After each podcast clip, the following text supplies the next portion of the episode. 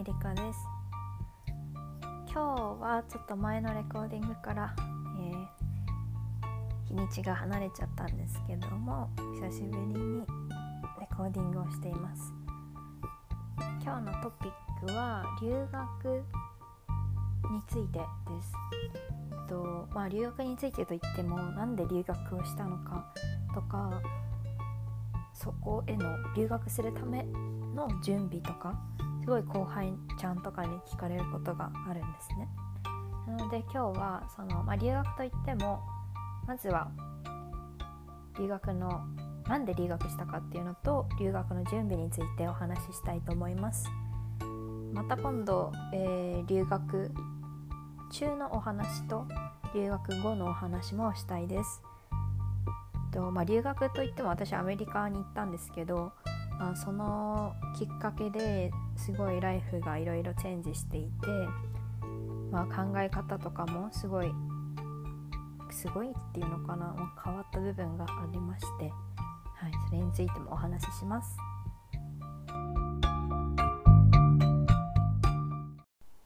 はい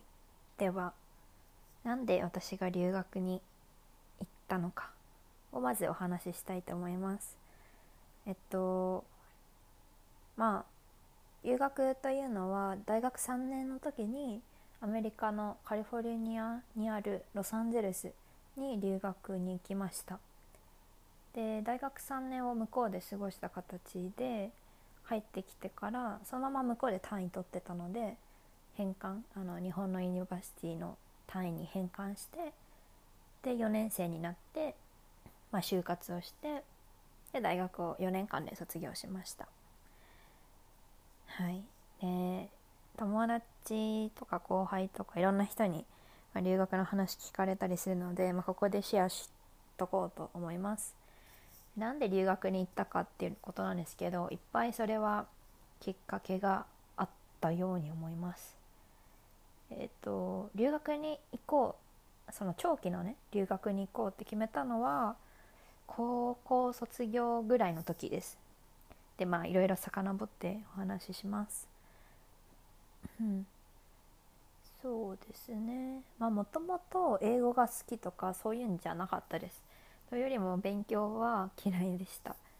で、まあ、私ずっと女子校でずっと一貫校だったので小学校から大学まで同じ学校です。でまあ、英語には力を入れている学校でまあ小学校の時から英語の授業はあったんですけどそんななんだろう。楽しくみんなで英語で歌うとか劇するとかだったのでそんなに深くはやってませんでした。で中学入ってからまあ普通に英語の筆記とかの授業があってであとはオーラルコミュニケーションという話す授業もありました。なので学校的にはまあ英語はねやろうみたいな学校でした。でまあもともと多分この関係もあったんだろうなっていうのはお母さん私のお母さんの影響もあったと思います。っていうのはお母さんは、まあ、いろんな仕事をしてたんですけど昔はえっとヘアメイクアーティスト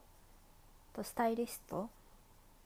をやっていてでニューヨークに行っていた時があったんですね。本当に短い期間だったらしいんですけど。でそこで受けた刺激、まあ、人種差別もそうだしあとは人の考え方とかやっぱりなんだろう。ニューヨークっていう、まあ、大きい舞台でできる幅広いチャンスとかっていうものを感じたって母は言っていたんですね。で彼女のポートフォリオとか、まあ、見せてもらったこともありました。でまあアメリカとか海外いいよみたいな感じのマインドがお母さんにはあったんですね。で私の名前エリカをつける時も、まあ、普通に、まあ、意味もあるんですけど海外の人からもエリーとかエリカって呼ばれやすい名前なのでそれにしたみたいです確かに今海外の人にあの「私の名前エリカです」って言うと「えエリカって海外の名前じゃんみたいなジャパニーズネームは何って聞かれるほどなんか向こうで普通の名前として使われてるみたいです。うん、でなんかまあお母さんの影響が多分バックグラウンドにファーってあってファーとか言うんで。うん、で思ったすごいまあ一番一番ではないですけど大きいのは中学中学生だっけなあれ。いや高校生かな。中3か高1の時にえっと学校に留学生が来たんですね。彼女はオーストラリアとか、まあ、他のああの国からもいます。で英語の授業に彼女たちが入ってきてで私は、まあ、ちょっと喋る機会がその子とあってでなんか家族の話をしたんですよね。であのなんか兄弟いるの？って聞かれて私があお兄ちゃんがいるんですけどお兄ちゃんいるよって言う？I have a brother って言うじゃないですか。それをまあ言えたけどなんかすごい片言だしなんか考えないと言えなかった。I have a brother みたいな。そうんまあそんな感じ。ですごいなんか学校では勉強している文法とか、まあ、筆記もあるしリスニングの授業テストとかもあってでもこんなに勉強してるのに話せないんだって。で話せないって何のために英語話あの勉強してるんだろうって思ったんですね。でそれが結構自分的には大きくてで私は話すために語学をやりたいし話すのが好き。人とのコミュニケーションが好きなので。あじゃあこれじゃダメだって思ったんですよね。ででなんか英語をもうちょっとやりたいなと思いつつまあ高校から結構、まあ、中2ぐらいまで成績悪いっていうかあんま勉強してなくてその後すごい良くなって数学とかとあの学年学年？クラス学年？トップになったこともあったり。なんで英語もまあまあそんな感じで全然トップではないですけどやいい感じにやってました。ででもなんか留学行きたいなと思ったんですよね。彼女たちと会ってもう英語喋るには海外行った方がいいしって。でも私中高バレーボール部6年間入っていて結構まあ学校の中でも一番厳しい部活って言われてたんですね。まあ上下関係とかもなんですけど。で夏休みもほぼほぼ毎日毎日だっけ？うん毎日練習あるし休みの期間もちょっとあるんですけどまあそんなんか行けるような時ではなかったんですね留学に。なんで部活を卒業したら行こうって決めたんですね。で高3になり、まあ、受験する子もいればストレあのエスカレーター式なのでそのまんま大学に上がる子もいて私は後者そのまま大学に進みました。でみんな卒業の期、えー、23月で卒業旅行に友達と行くじゃないですか、えー、友達はそういうのプランニングしていて。でもなんか私その時思ったのはなんかいや卒業旅行行くなら留学行きたいなって思ったんですね。で卒業旅行ってまあ海外行くしお金かかるし、うん、だったらその時間とお金と海外の経験を私はその学びとかの場に、うん、置きたかったですね。なのであじゃあもう留学短期で留学行こうって言って2週間ハワイに留学に行きました、まあ、なんか卒業で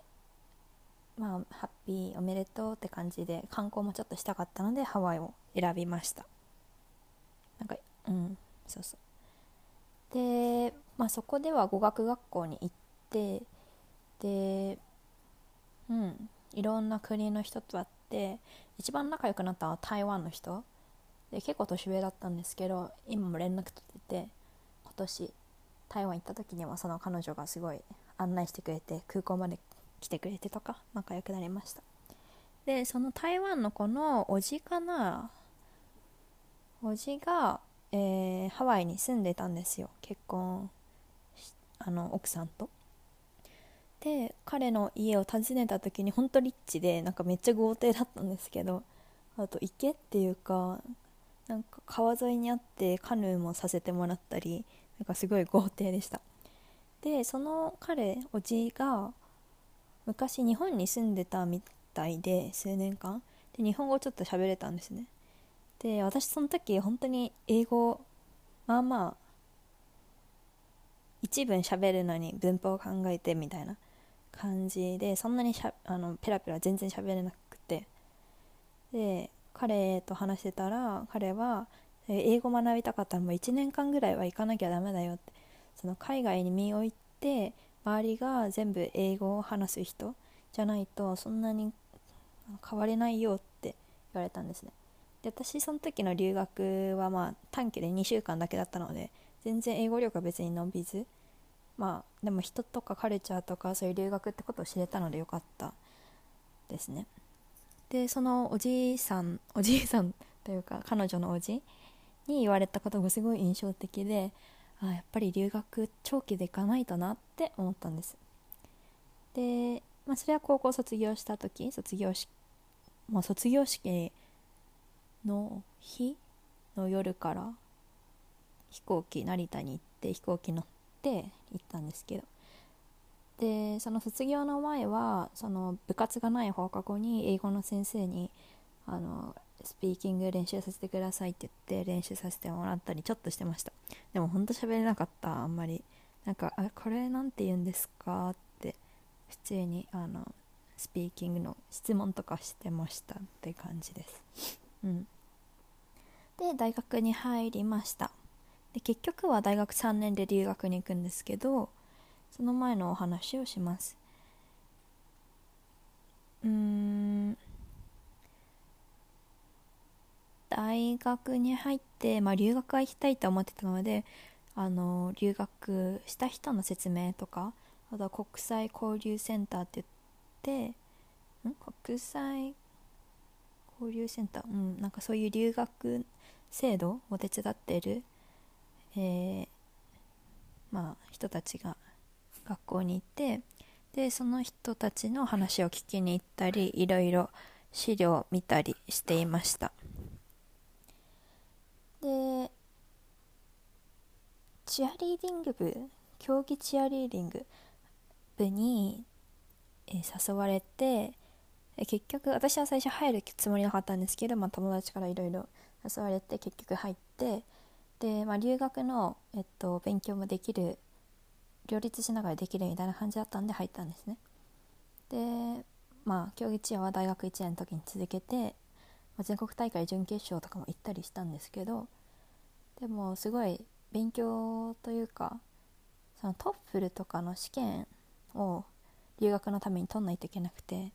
もそのトッフルの試験の日に部活があって、まあ、ほぼほぼ毎日あったんですけどで部活じゃなくて私的には試験を優先したい。でも部活の人たちはあれチアリーディングって1人かけると、まあ、組体操みたいにできなくなるものなんですね。応援よく皆さんが想像する応援チアリーディングじゃなくてあの競技全国大会に出て組体操で人飛ばしたり投げたり人の肩の上に3人乗ったりとかそういうやつだったので1人かけることにえっと部活の方というより長の方とかはすごいなんだろう怒る？怒りを持っていたみたいで。でまあなんかこのまんまずっと続けられないないと思って。で大学2年は大学3年で留学行きたいから大学2年はもう勉強に集中しようと思って大学1年でチアリーディングをやめました。で大学2年は友達がトップルゼミナールっていうまあ、渋谷とかいろんなとこにある有名な塾なんですけどそこに行きました。で TOEFL ってあの TOEIC とは違ってえっと留学とか、まあ、そういう学力的に見る英語の試験なんですね。で TOEIC は本当ビジネス用その仕事とか就職とかする時に使います。でもう一個IELTS っていうのがあってそれは British のイギリスの、えっとまあ、そういう学力を問う試験でした。で TOEFL で勉強してて向こうの大学からもそれが必要とされてたんですけどなんか日本かどこかでその不正学生が不正学生というか受講者が不正をして TOEFL が、えー、使えなくなっちゃったというか信頼性が落ちちゃったんですね。でアイレツを勉強しないといけない。アイレツという試験のための勉強をしないといけない。っていうことになって友達が行っていた塾に行きました。で夏休み1ヶ月かな？1ヶ月2ヶ月ぐらい行って、まあ、スコアを取るための勉強をブリティッシュの先生としていました。でそこのグループうんそのなんだろうクラスみたいな感じなんですけどクラスメートもみんなすごいね。夏休みに大学生で勉強しに来るぐらいの人ですからまあ留学したい人とかあとは海外から逆にちょっと帰ってきた人とか来ててなんかすごい今でも仲いいんですけどすごい刺激的でなんだろう自分持ってる人が多くてうん行っててよかったなと思いました。で留学を決めるときに、えっと、学校の制度で3つあるんです。私の大学はね3つあって1つは交換留学2つ目が推薦留学3つ目が認定留学でした。交換は交換留学は、えっと、自分の大学が提携している海外の大学から選ぶことができて、まあ、スコアとかを取ってればいけます。で推薦は推薦ってなんだっけ？どう違うんですっけ？わかんないけどそこも学校が決まってます。で認定は自分が行きたい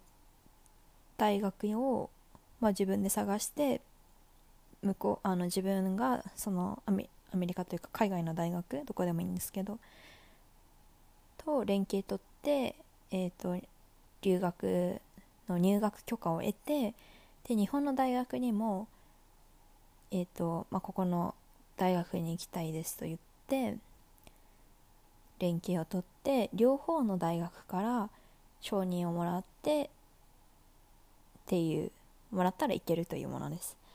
で本当は楽なのはに、えー、と最初の2つ、えー、交換と推薦留学です。けれどえっ、とまあスコアが求められてたスコアが高かったっていうのもありますけどあの私はアメリカに1年行きたかったんですね。でなんか本当にうちの大学って、まあ、女子大で人も少ないのもあったかうんなんか留学制度がすごい本当にしっかりしてるっていうわけではなくてそれこそ上智とか早稲田とか慶応とかだったらいっぱい学校あの受け入れる海外の大学あると思うんですけどまあまあ少なかったんですね。ほんと10個もないぐらい。多分うん。その時は。で私はアメリカに1年行きたかったんですけどそういうアメリカだったら半年とか1年だったらイギリスこここあるよみたいななったんですけどなんか行きたい大学でもなかったしアメリカに1年行きたいっていう思いがあったのでさっき説明した3つの留学制度のうちの最後の認定留学を選びました。なのでアメリカえっと1500校以上大学が数的にあるんですけどそこから自分で探してうん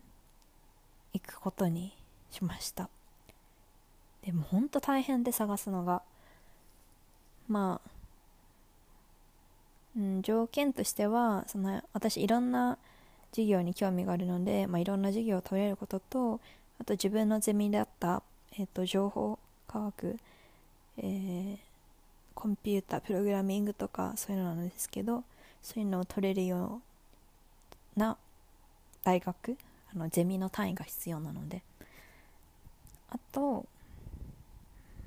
過ごしやすいところで、まあ、なんか最初最初もう全部の大学からアメリカの大学からそういうサイトがあって探してたんですけどもうこれはキリがないと思って場所から選ぶようにしたんですね。でロサンゼルスまあロサンゼルスというよりもカリフォルニアに行こうと気候もいいしフードもいいしまあみたいな。感じで選んで結局はアメリカのカリフォルニア州立大学ロサンゼルス校というところに決めました。で向こうの大学にあの留学したいんですけどみたいなアクセプトししてくれますか？って言ってじゃあこんだけのスコアとこんだけの金額が必要になりますって言われて OK と思ってうんと、まあ、スコアを取ることまず IELTS でを勉強してあとは日本の大学にもここに行きたいですっていろいろ調整をしてすごい大変なんですけどこれ。メリカと日本の大学に調整してでえっとまあすごいこれそう IELTS あんまり受けたことなくて結構費用も高くて試験ね4万45万ぐらいするんですけど。で次の機会を逃したらもうこの留学の申請するスパン期間が終わる。っていう時だったので、まあ、取らなこれで取れなかったら終わりだっていう感じだったんですけど、まあ、結構勉強して、まあ、結局スコアが取れてすごい喜びました。その時まだ覚えてます。で大学アメリカの大学にえっとそれを見せてでアクセプト OK 留学許可をもらいました。で日本の大学でも面接があって、まあ、この子なら海外行か行かされるみたいな行かせられる。でそういう面接をしてで英語の面接もしてで日本の大学からも留学行っていいよっていう許可をもらいました。ってことで大学3年から留学に行きました。っていう感じです。ちょっと長くなっちゃったけど本当に全部話すとこんな感じです。うん。で留学行くまでに大変だったことはとか何を聞かれるかな。うん。なんか大学生になった時に母校の学校に学年代表して3人ぐらい話しに行くんですね。あのエスカレーター式の大あの学校なので大学がどういうことで何をしてるのかとか。でそれに選んでもらって行った時に結構留学の話とかを聞かれました。で後輩にね。で結構留学行きたい人がいました。で、まあ、留学行ってよかったですかとかいろんな質問を聞く聞かれて今思い出したもので言うと、まあ、留学行ってよかったですかっていう質問に対してはもちろんイエスだしそれで、まあ、また今度ラジオで話しますけど結構考えも変わったし今のコミュニティ自分が、えー、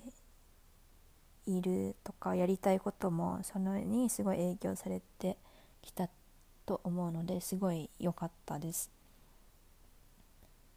で留学はつらかったとかは聞かれます。で留学は、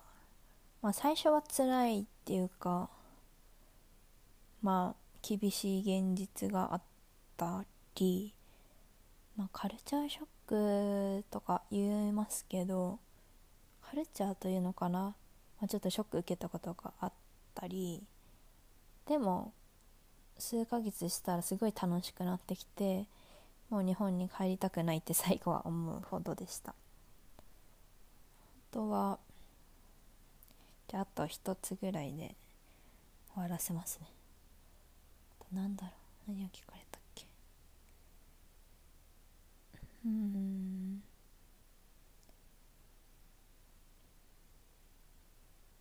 などうしてその場所を選んだのとかですかね。カリフォルニア州立大学ロサンゼルス校ってとこなんですけどまあまあカリフォルニアっていうところ自分がすごい行きたいなと思ってたりあったかくてフードもいい。あとは人種差別がそんなにないって言ってたのでカリフォルニアに行きたいと思いました。で私は田舎っていうよりは都会に住みたくてよく勉強に集中するために留学は田舎を選ぶっていう子もいます。だけど私はなんかあの勉強する時とかは勉強してで遊ぶ時は遊ぶってことをしたかったんですね。で遊ぶって言ってもそのロサンゼルスとかだったらユニバーサル・スタジオもあるしディズニーも2つあるしあとシックス・フラッグスっていうあの富士急日本でいう富士急みたいなそういうギネス記録を持った乗り物がいっぱいある絶叫系アトラクションの遊園地があるんですね。なんかハリウッドもあるしビバリーヒルズもあるしでじゃあロス行ったらすごいやっぱり大きなチャンス、まあ、田舎よりも都会がチャンスというかコミュニティもあるし、まあ、そういうとこに行きたいなと思ってロサンゼルスにしました。でそしたら今の大学を見つけたって感じですね。はい。です。ではまた今度留学の留学中の話と留学後の話もしたいと思います。